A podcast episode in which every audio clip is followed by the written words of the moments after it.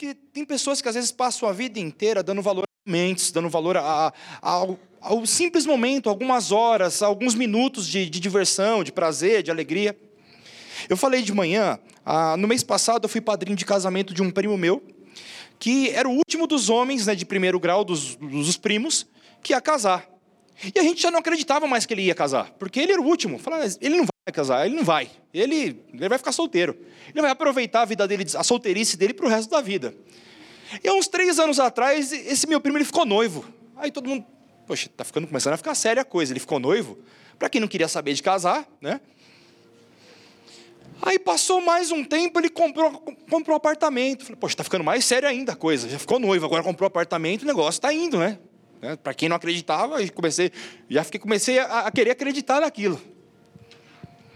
E ficou mais sério ainda para mim a coisa, quando uns seis meses atrás ele olhou e falou assim: oh, você vai ser meu padrinho. Eu falei, agora ficou sério mesmo, né? Porque padrinho você já pensa no bolso, né? E dói. Né? Você fala, poxa, mas meu primo, né? Eu não posso chegar lá de mãos vazias, né? Vai ser meu primo, poxa, o último do, dos homens, a gente praticamente foi criado junto, a gente cresceu junto, né?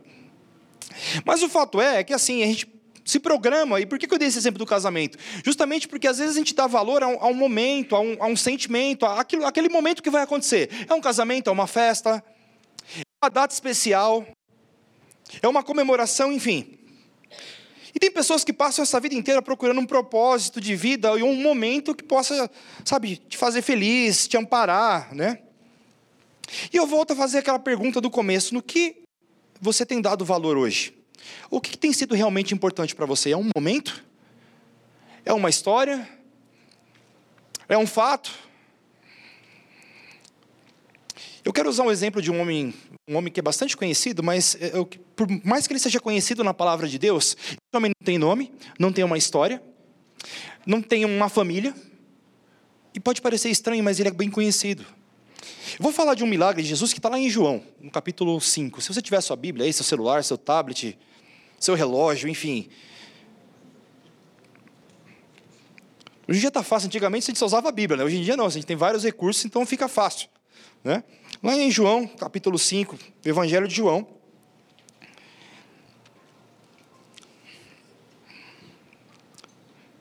Diz assim, o texto de João: Algum tempo depois, Jesus subiu a Jerusalém para uma festa dos judeus. Há em Jerusalém, perto da porta das ovelhas, um tanque que, em aramaico, é chamado de Betesda, tendo cinco entradas em volta. Ali costumava ficar grande número de pessoas doentes e inválidas, cegos, mancos e paralíticos. Eles esperavam um movimento nas águas. De vez em quando, descia um anjo do Senhor e agitava as águas. O primeiro que entrasse no tanque, depois de agitadas as águas, era curado de qualquer doença que tivesse. Um dos que estavam ali era paralítico, fazia 38 anos. Quando o viu deitado e soube que ele vivia naquele estado durante tanto tempo, Jesus lhe perguntou: Você quer ser curado? E disse o paralítico: Senhor, não tenho ninguém que me ajude a entrar no tanque quando a água é agitada. Enquanto estou tentando entrar, outro chega antes de mim. Então Jesus lhe disse: Levante-se, pegue a sua maca e ande. Imediatamente o homem ficou curado e pegou a maca e começou a andar. Isso aconteceu no sábado.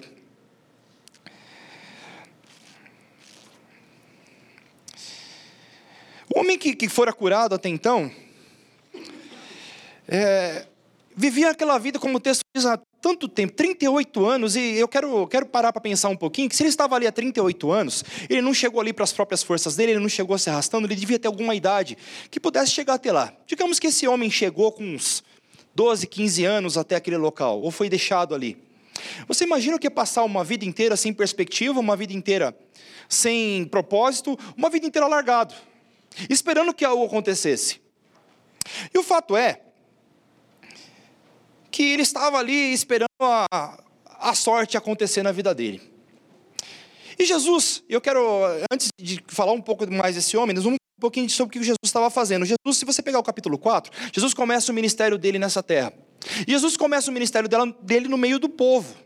Jesus estava andando no meio do povo, a todo tempo. E nessas andanças no meio do povo, Jesus estava numa festa de casamento. Jesus era uma pessoa sociável, ele se divertia também. Ele estava no meio do povo. E nessa festa de casamento acontece um milagre onde todos conhecem. Depois você lê lá no capítulo 4 de João. Jesus ele transforma água em vinho. Acaba o vinho, acaba a alegria da festa, acaba, começa uma confusão. O que, que vai acontecer agora? Nós temos os convidados, os noivos, os noivos estão aí, mas acabou o vinho. Jesus falando, traz água lá. E transforma a água em vinho. E segue esse, esse, esse fato. E daí que vem aquele ditado popular que fala, nossa, a pessoa mudou da água para o vinho, né? Tem todo um contexto justamente por causa dessa passagem de Jesus. Acabou, esse, acabou essa festa, Jesus continua andando no meio do povo ainda, sabe, sendo espremido pelo povo, Jesus sendo apertado pelo povo, e de repente vem um homem, um oficial do rei, e vai atrás de Jesus e diz: Senhor, olha, meu filho está morrendo. Está lá no finalzinho de João 4. Meu filho está morrendo e eu preciso da sua ajuda, eu preciso que o senhor faça alguma coisa, vai até lá. Jesus fala: fica tranquilo, esse menino não vai morrer. Fica tranquilo. Não precisou Jesus ir até lá, porque quando esse oficial volta, Talvez com dúvida no coração, talvez com o coração pesado e com a mente, sabe, sem parar para. Que que será que, por que, que será que Jesus não veio até aqui, não veio atrás do meu filho? E, e no meio do caminho, esse homem encontra algumas pessoas e diz: Olha, o menino está bem. E João ele relata esses, esses dois milagres antes de chegar nesse homem. E fala justamente por que, eu dei essa introdução, porque agora Jesus ele sobe para uma festa em Jerusalém. Jerusalém, digamos que era o centro das festas, era o centro ali onde tudo acontecia. E Jesus estava, como todo judeu que era, subindo para Jerusalém, para uma daquelas festas. Alguns estudiosos vão dizer que aquela festa era a festa dos tabernáculos. Era a mesma festa que era celebrada lá no deserto, lá no contexto do Êxodo, depois da passagem do, do Mar Vermelho. E Jesus está subindo e João, por algum motivo, relata que Jesus passou por um lugar onde existia um tanque. E nesse tanque acontecia algo que parecia sobrenatural. Alguns vão chamar de tanque de Bethesda, como a NVI chama, alguns vão chamar de Betsaida. O hebraico vai ficar algo como Bethesda, Bethzidá. Algo vai ficar um pouco mais complicado, porque na verdade essa palavra é um aramaico. É aramaico. E tem uma transliteração. É apenas uma pequena porção da Bíblia é escrita em aramaico. E o fato é, Jesus passa naquele, perto daquele tanque, João relata algo que é, que é bem estranho para os nossos padrões. Né? Um anjo que vinha de tempos em tempos e movia a água, e onde as pessoas desciam naquele tanque, elas eram curadas. Quem descia primeiro ali era, era como que uma, uma corrida pelo ouro. Quem descesse primeiro, quem chegasse primeiro ali, era curado. O fato é que os estudiosos eles divergem se realmente existia esse mover das águas, esse mover desse anjo, ou se era uma crença que esse homem tinha, que ele aguardava e esperava, porque ele vivia naquilo. 38 anos ele estava ali. E cá entre nós, quando a gente está desesperado, qualquer coisa que nos fala, a gente acaba acreditando. A gente não sabe se realmente o anjo descia ali, mas João citou por algum motivo. E esse homem estava lá. Lá sentado, ou deitado, como o texto diz, né? E eu quero entender que Jesus, por algum motivo, passou naquele lugar, e eu quero pensar que Jerusalém estava no sentido contrário de Betesda, que Jerusalém estava para a esquerda e Jesus foi para a direita. E Jesus, no, no, modo de ensino dele, você pega isso, já falei de alguns milagres, Jesus ele está sempre no meio do povo, ele está andando com o meio do povo, ele está comendo no meio do povo, ele está ensinando no meio do povo, e as coisas vão acontecendo para exemplificar o seu estudo, o seu ensino. Jesus ele vinha falando do reino, o principal o motivo de Jesus falar era sobre o reino. Ele falava de um reino que era maior, de um reino que era melhor, de um reino que não era palpável, de um reino que não era corruptível, de um reino que era eterno, de um reino que jamais teria fim, de um reino que era de justiça, de paz, de alegria, de amor, de igualdade, de sinceridade. Jesus ele ia falando, simplesmente ele ia andando e falando com seus discípulos. E para quem estava na multidão.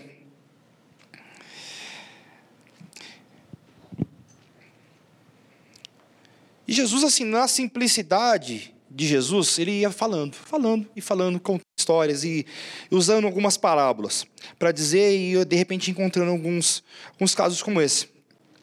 Era um fato comum. Já disse Jesus, o que, que ele era? Era um homem do povo. Era um homem que estava no meio do povo e um homem que andava no meio do povo. Jesus ele não se escondia. Ele não tinha para se esconder, ele dava cara a tapa, realmente, como nós podemos dizer na, na linguagem de hoje.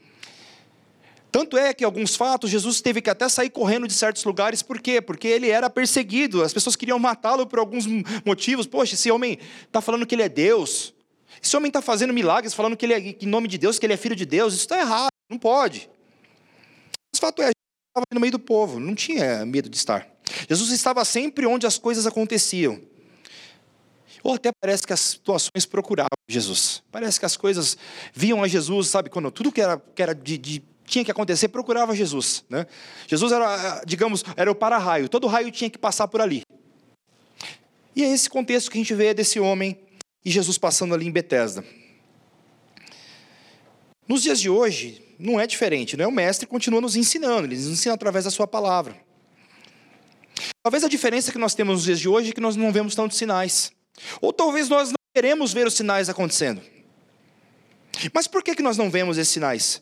Ou será que nós não prestamos realmente atenção naquilo que ele tem feito nos nossos dias? Será que Jesus ele tem feito sinais no nosso dia? Ou será que a nossa mente está tão, sabe, está tão voltada para coisas pequenas, coisas que não têm sentido, coisas que não têm tanto propósito, que nós não vemos o agir de Deus nos dias de hoje tão claramente quanto aqueles, aqueles discípulos viam, quanto aquelas pessoas viam, quanto aquele homem viu. No contexto de fé, de milagres que eu quero, quero entrar nessa noite,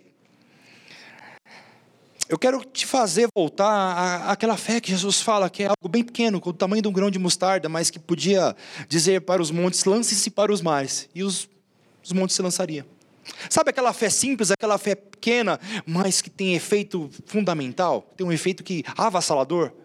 É sobre isso que eu quero falar nessa noite. Nesse contexto de fé aparece um personagem, como eu já disse, um homem que está lá deitado há 38 anos. Não adianta, você não vai achar o nome desse homem em lugar nenhum. Você não vai achar a história desse homem. Quando a gente fala de um milagre simples, que é bastante conhecido, vamos lembrar de Bartimeu, do cego Bartimeu, o cego que gritou: Jesus, filho de Davi, tem misericórdia de mim. Bartimeu seria Bar, filho, Timeu, o pai, a linhagem seria filho de Timeu. Então a gente tem uma linhagem. Alguns vão dizer que Timeu era um general. E tem toda uma história, tem, tem toda uma história que diz que Timeu ele foi, ele foi cego porque ele porque seu pai serviu ao exército romano, e tem, tem toda uma história. Você consegue trazer, mas esse homem não tinha nada, esse homem não tinha nada de especial, mas João, ele quis homem. A única coisa que nós temos desse homem é é uma simples e pejorativa descrição. Era um paralítico. Só isso. Era um homem paralítico que estava ali esperando a morte chegar. 38 anos aguardando uma promessa que nunca havia acontecido.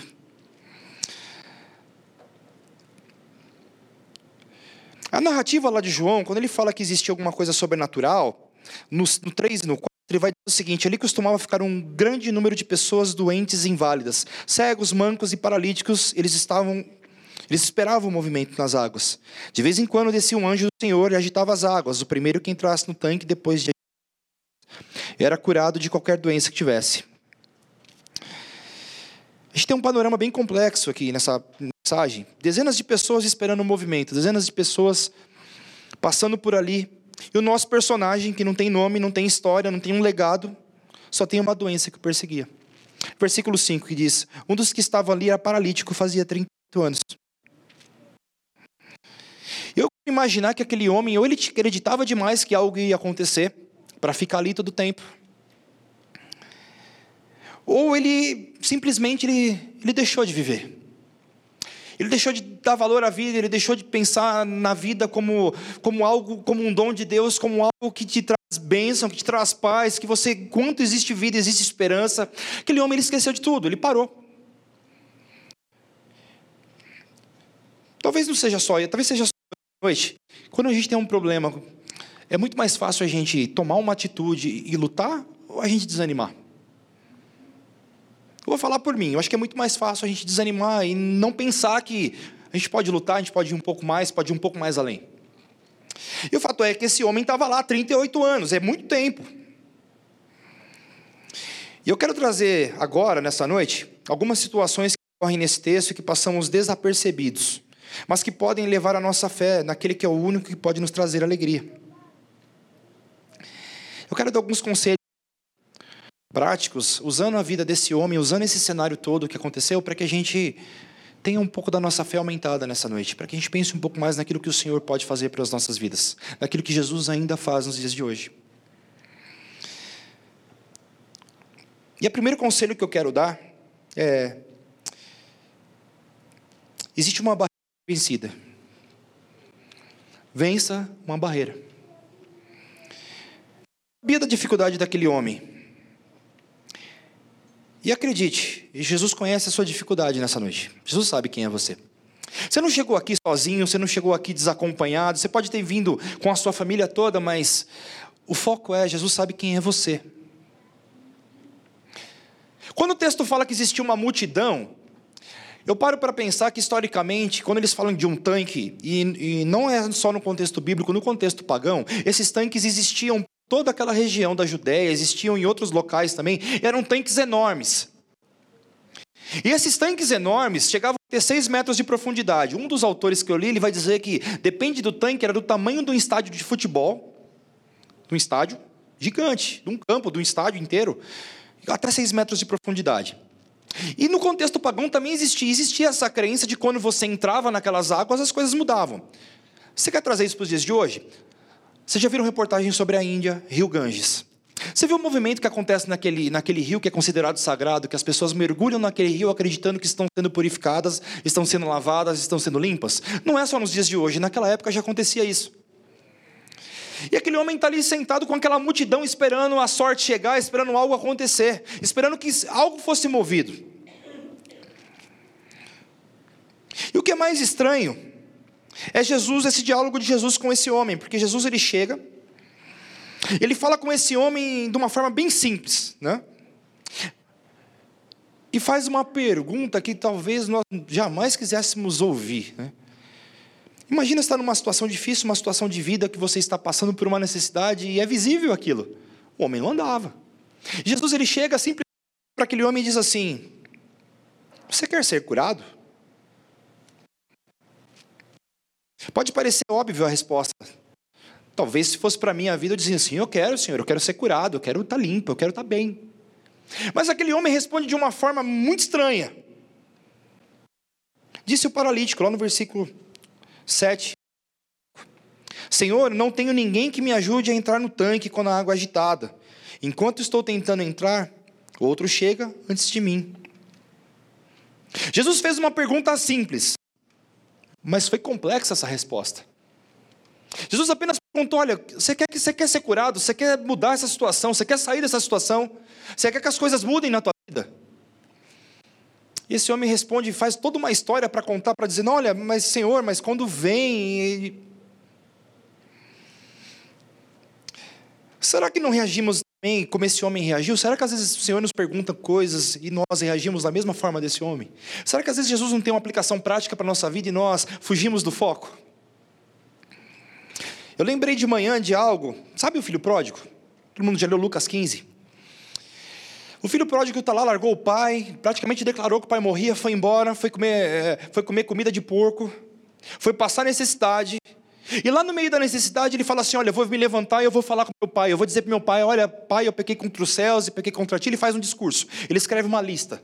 Ele, ele, ele faz uma lista falando: Eu vou dizer isso para meu pai. O pai, quando ele volta, o pai vê de longe, o pai sai ao encontro dele, o pai o abraça, e ele começa, pai, eu não sei o que, eu pequei, eu fiz isso. O pai simplesmente fala: olha, traz uma sandália para esse menino, tá com o um anel no dedo dele, mata o um novilho lá e vamos. O pai corta aquilo. Sabe por quê? Porque ele sabia que aquilo não era necessário. O importante era ter voltado. O que eu quero te dizer nessa noite é que às vezes o que Deus espera que nós façamos é que nós sejamos sinceros, abrimos a nossa boca e falamos a verdade para Ele. Não é aquilo que nós achamos que tem que ser. Deus nos conhece. A gente não precisa mentir para Deus sobre aquilo que nós somos. Nós precisamos ser sinceros com o Senhor e dizer: Senhor, eu sou isso. Então trabalha nisso. Será que nós não temos esse mesmo tipo de resposta quando devemos responder a, simplesmente aquilo que Deus nos pergunta? Tiago, lá no capítulo 4, ele vai falar um pouco sobre isso. Tiago, no capítulo 4, de 1 a 3, ele vai dizer assim: De onde vêm as guerras e contendas que há em vocês? Não vem das paixões que guerreiam dentro de vocês. Vocês cobiçam coisas e não as têm, matam e não invejam, matam e invejam mas não conseguem obter o que desejam. Vocês vivem a lutar e fazer guerras. Não têm porque não pedem. Quando pedem, não recebem, pois pedem por motivos errados, para gastar em seus prazeres. Tiago ele dá um exemplo simples dizendo: "Olha, vocês estão falando, vocês pedem da forma errada. Por quê? Porque vocês colocam tanta coisa na frente. Vocês falam tanta coisa e não falam o que é necessário.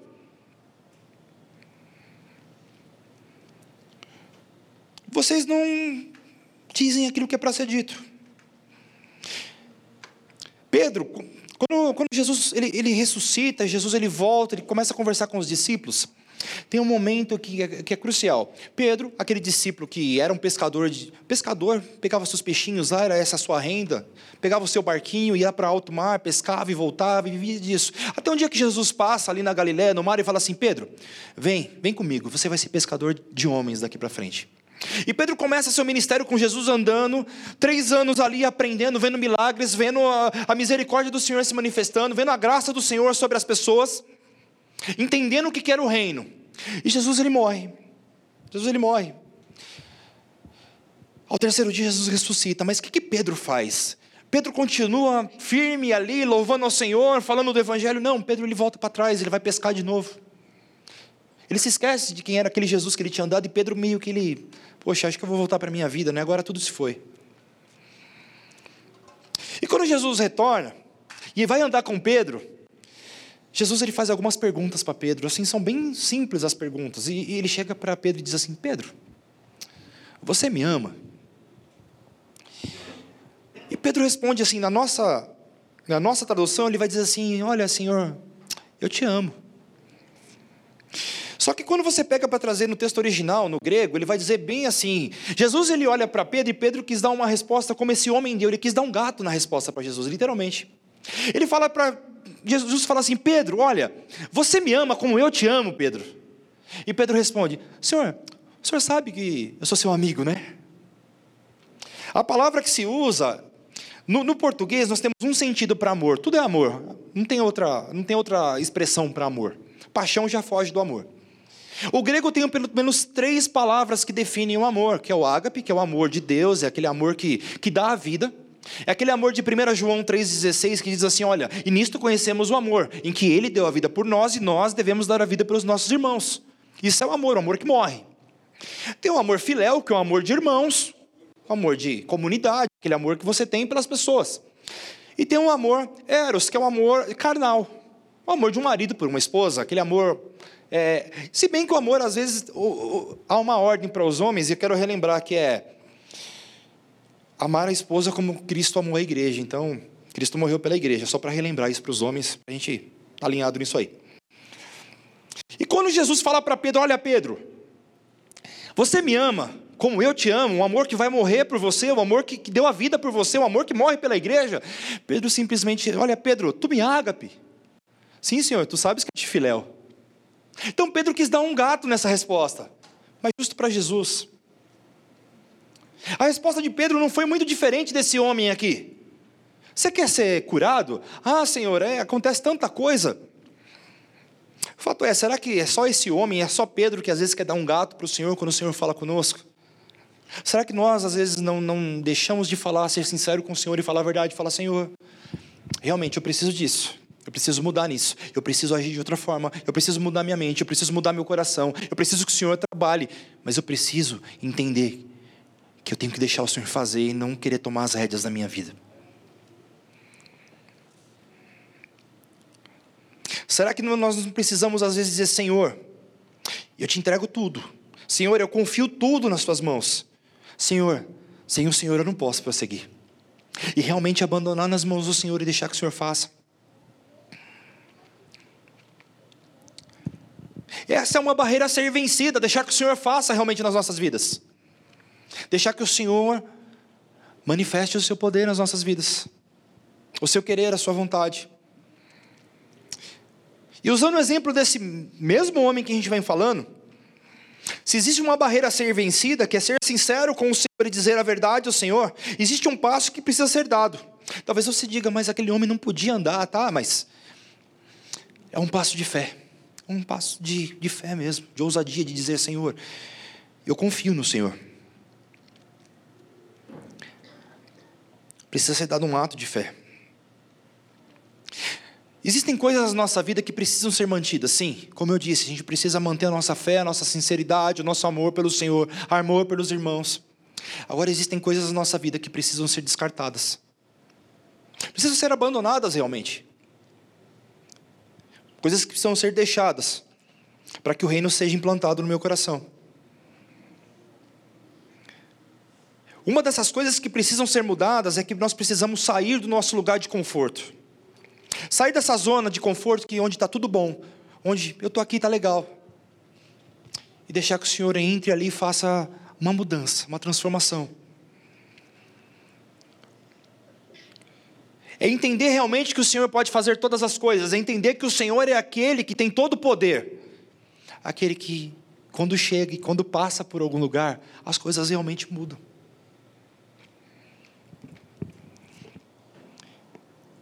Eu já ouvi coisas do Senhor dizendo: olha, que quer mudar coisas na minha vida, e aquilo me trouxe desconforto. Aquilo me trouxe, sabe, pensamentos. Eu converso muito com o Du. Du é meu, meu, é meu confidente. Né? Posso dizer assim, Du? Confidente? Ah, posso dizer. Ah, então tá bom. Já disse, né? Já disse, agora foi. O Du ali, Du é, a gente está sempre, quase todos os dias a gente está estudando junto, né? Está tomando café junto, está comendo junto, né? Está rindo junto, né? E às vezes eu chego para o Du e eu falo, Du, eu preciso, tem coisas que eu preciso tão difíceis para eu entender. O Du, se quer alguém para te aconselhar, fala com o Du. O Du vai te aconselhar. Né? Ele pega pesado também às vezes, né? isso é bom. Né? E às vezes eu falo, Du, eu estou assim, mas ele fala, olha, mas faz isso, isso e isso, faz isso. E, e, e dói quando você descobre que a solução está nas tuas mãos, que você precisa mudar. Eu quero trazer outro, um outro exemplo de Pedro também.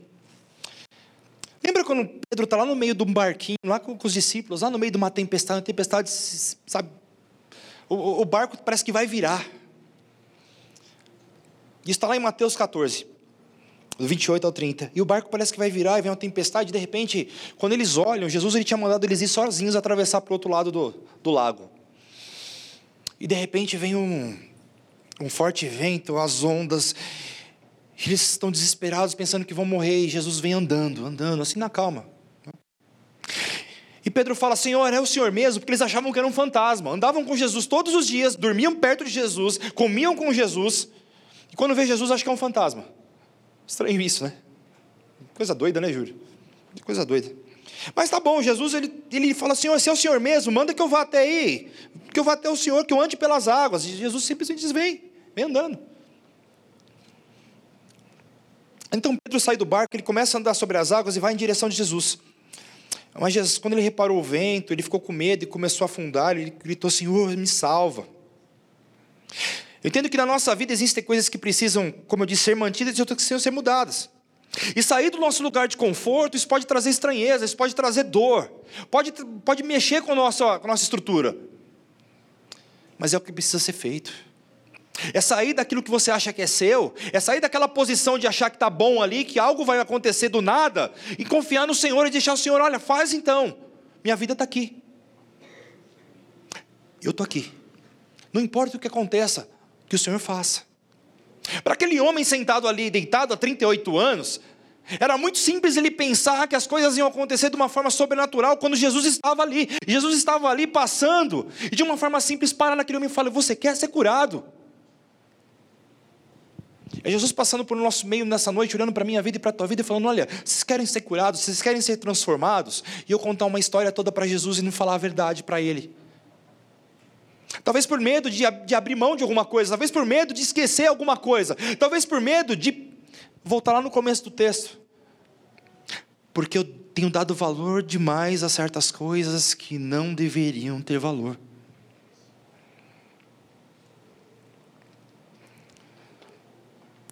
E se existem barreiras a serem vencidas, como eu falei, se existem um passo a dar nesse dia, existem também conceitos nossos que devem ser quebrados nessa noite.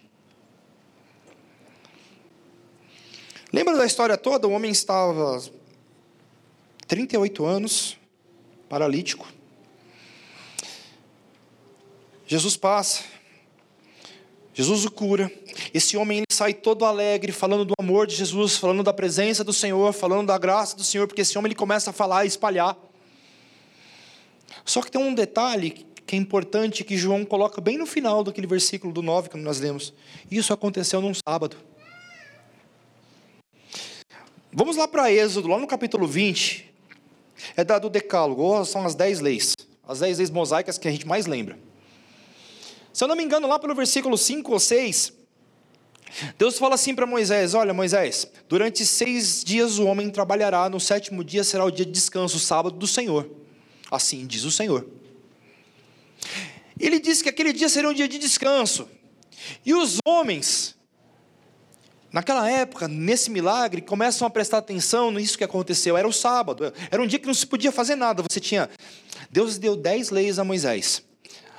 Os homens criaram 613 preceitos em cima dessas leis. Era impossível, era impossível você ser um judeu naquela época, porque você estava preso às leis. Se você andasse mais do que X passos, você estava fora, você estava pecando. Se você fizesse tal esforço, você estava pecando. Só que eles se esqueciam que, na verdade, o Senhor do sábado estava naquela cena. Eles não entendiam, para a gente é muito simples, e assim, para a gente se torna indesculpável olhar para a palavra de Deus e ver que naquela cena o Senhor do sábado estava passando ali. Aquele que tinha cumprido toda, toda a lei, que tinha cumprido todos os preceitos da lei, que não tinha sido achado em falta, que era judeu, um judeu perfeito para aquela época, continuava ali, andando, manifestando o reino, curando, transformando, trazendo libertação. E esse mesmo Senhor do sábado, era dono daquela situação. Eles não entendiam o que estava acontecendo. Esse homem que agora começa a andar, que está lá, do, se você ler do versículo 9 ao 12, vai dizer que esse, imediatamente esse homem foi curado, ele pegou a sua maca, começou a andar, isso aconteceu num sábado. E por essa razão os judeus disseram ao homem que havia sido curado: Hoje é sábado, não é permitido carregar a maca. Mas ele respondeu: O homem que me curou disse: Pegue a sua maca e ande. Será que nós não temos sido um pouco como esses homens que olharam para aquele milagre e, em vez de glorificar a Deus pelo que ele fez, será que eles não olharam apenas para a circunstância do que tinha acontecido? Será que a gente não está esperando que Jesus faça algo na nossa vida, pensando na circunstância que está em volta e não pensando que é um particular meu e com Jesus? É o trabalhar dele na minha vida, é o querer dele acima do meu. Será que temos medo de realmente deixar Jesus ser o centro, devido aos nossos conceitos e os nossos preconceitos que trazemos conosco? Eu volto a lembrar lá no começo do texto. Lembra quando nós falamos sobre aquilo que nós temos realmente dado valor nos dias de hoje? Será que nós temos realmente entregado para o Senhor aquilo que é dele e falado: Senhor, eu preciso que o Senhor faça, sem reservas, sem guardar nada, que seja o Senhor a fazer e não eu. Será que nossa vida tem sido pautada naquilo que o Senhor quer fazer por nós ou naquilo que nós queremos que o Senhor faça por nós? Será que a nossa vida tem sido pautada na nossa vontade ou na vontade do Senhor por nós?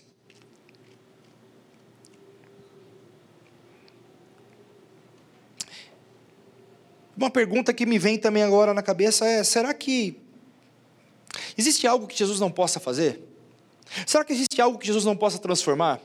Será que existe alguma situação que Jesus não possa agir e mudá-la? Essa cena faz mais de dois mil anos que ocorreu ali, ali em Jerusalém. Mas será que não é o mesmo Jesus que estava lá, que está aqui nessa noite e trabalhando na minha vida e na tua vida? Será que aquilo que Jesus fez na vida daquele homem, aquilo que Jesus manifestou na vida daquele homem, o milagre que ocorreu naquele, na vida daquele homem, entendam, o milagre pode parecer só que aquele homem levantou e andou, isso é muito simples de entender.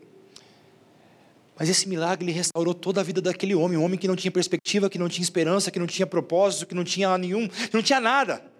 Esse homem agora levanta e anda, simplesmente porque Jesus passou por ali e mudou toda a ordem natural das coisas. Eu quero te trazer a memória que nessa noite você está aqui ouvindo sobre Jesus, ouvindo sobre a palavra de Deus. E o mesmo Jesus que estava lá, ele pode ainda nesses dias manifestar o seu milagre, mudar o propósito de sua vida, mudar aquilo que você acha que é impossível, quebrar aquilo que você não entende que possa ser quebrado, transformar aquela vida que você não entende mais que possa ser mudada. O mesmo Jesus que atuou lá, atua hoje. O mesmo Jesus que fez lá, faz hoje. Mesmo Jesus que andou em volta daquele tanque ali em Betesda, ele anda nesse lugar nessa noite. Eu quero te convidar nessa noite a dar valor no que realmente importa a presença do Senhor nas nossas vidas. Nós falamos de três situações. Uma, desse homem que já não tinha mais perspectivas. Nós falamos de uma resposta que ele já não sabia dar e nós falamos daquilo que os homens achavam que deveria acontecer. Talvez você se encontre na primeira perspectiva nessa noite. Vai ficar assim mesmo, não vai mudar. A segunda é: para mudar vai ser difícil. E a terceira é: as pessoas falam que não vou conseguir, as pessoas falam que não vai ser assim. E o que eu quero te trazer nessa noite é: esquece isso, Jesus está passando por aqui. Jesus ele continua sendo o mesmo hoje, o mesmo, o mesmo Jesus. Quero te convidar a entregar tudo que é seu. Aquilo, sabe aquilo que você acha que é seu, aquilo que você dá grande valor. Deixa nas mãos do Senhor nessa noite. Deixar na vontade do Senhor, deixar nas mãos daquele que pode mudar a história. Afinal, o mesmo mestre que estava lá está aqui também nessa noite. O mesmo Jesus está aqui. E onde Jesus está, as coisas mudam. Onde Jesus passa, as coisas mudam. Não há um texto bíblico, não há uma história bíblica, não há uma parábola, por mais que seja uma palavra, seja uma história onde Jesus exemplificava coisas para simplificar para as pessoas. Onde Jesus contava algo, as coisas aconteciam, era, era prático. Jesus ensinava, o milagre acontecia. Jesus ensinava, os pães se multiplicavam. Esses dias eu li algo que foi, eu achei bem fantástico, que aquele menino que entregou os cinco pães e os, e os dois peixinhos, ele, ele não teve fome. Ele comeu bem. Ele deu aquilo que ele tinha. Que ele achava que era dele, ele deu. Não faltou para ninguém, nem para ele. Onde Jesus está, não há falta. Onde Jesus está, não há perda. Há ganho. Por mais que você entregue aquilo que você acha que é importante para a tua vida, aquilo que é de valor, aquilo que é sentimental, aquilo que, sabe, te, é difícil de largar. É isso aí que Jesus vai usar e vai falar assim: olha, eu tenho algo melhor para você ainda. Você não sabe, mas eu tenho algo melhor para você. Jesus ele mudou a vida daquele homem, ele mudou a vida de todos os que estavam ali e ouviram e viram os sinais que ele fez. Nós não estamos naquele dia, mas nós estamos aqui nessa noite sabendo que Jesus age nos dias de hoje ainda. Eu quero te convidar nessa noite a você dizer ao Senhor com todas as letras aquilo que sabe te, te, te impede de louvá-lo, que te impede realmente de buscá-lo, que te impede realmente de receber dele o que é dele. De dizer, Senhor, olha, eu tenho isso, eu tenho esse pecado, eu tenho essa falha, eu tenho essa dor, eu tenho essa tristeza, enfim, eu tenho isso que eu não consigo largar. Mas me ensina nessa noite a depender só do Senhor. Me ensina nessa noite a depender só da tua vontade. A não dar desculpa, a, a não pensar que eu tenho controle da situação, mas que o Senhor tem. Quero te convidar hoje a transpor essas barreiras e deixar que o Senhor cuide da sua vida.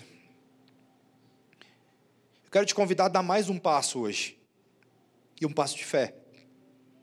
Eu quero te convidar a realmente deixar nas mãos do Senhor tudo aquilo que precisa ser mudado na sua vida. Que você nessa noite entregue para o Senhor aquilo que realmente é dele. Não fique com reservas para o Senhor. Não fique com reservas. Simplesmente fale, Senhor, é teu. Fica de pé nessa hora.